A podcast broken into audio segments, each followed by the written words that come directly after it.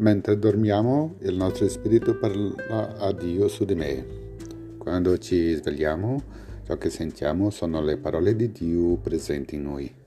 Le parole del Padre sono il Verbo incarnato e per capire cosa ci ha detto o cosa vuole da noi, dobbiamo ascoltare con il cuore. Enquanto dormimos, nosso espírito vai conversar com Deus. Quando acordamos, aquilo que sentimos são as palavras de Deus presente em nós. As palavras do Pai é o Verbo encarnado, e para entender o que ele nos falou, o que quer de nós, devemos escutar com o coração.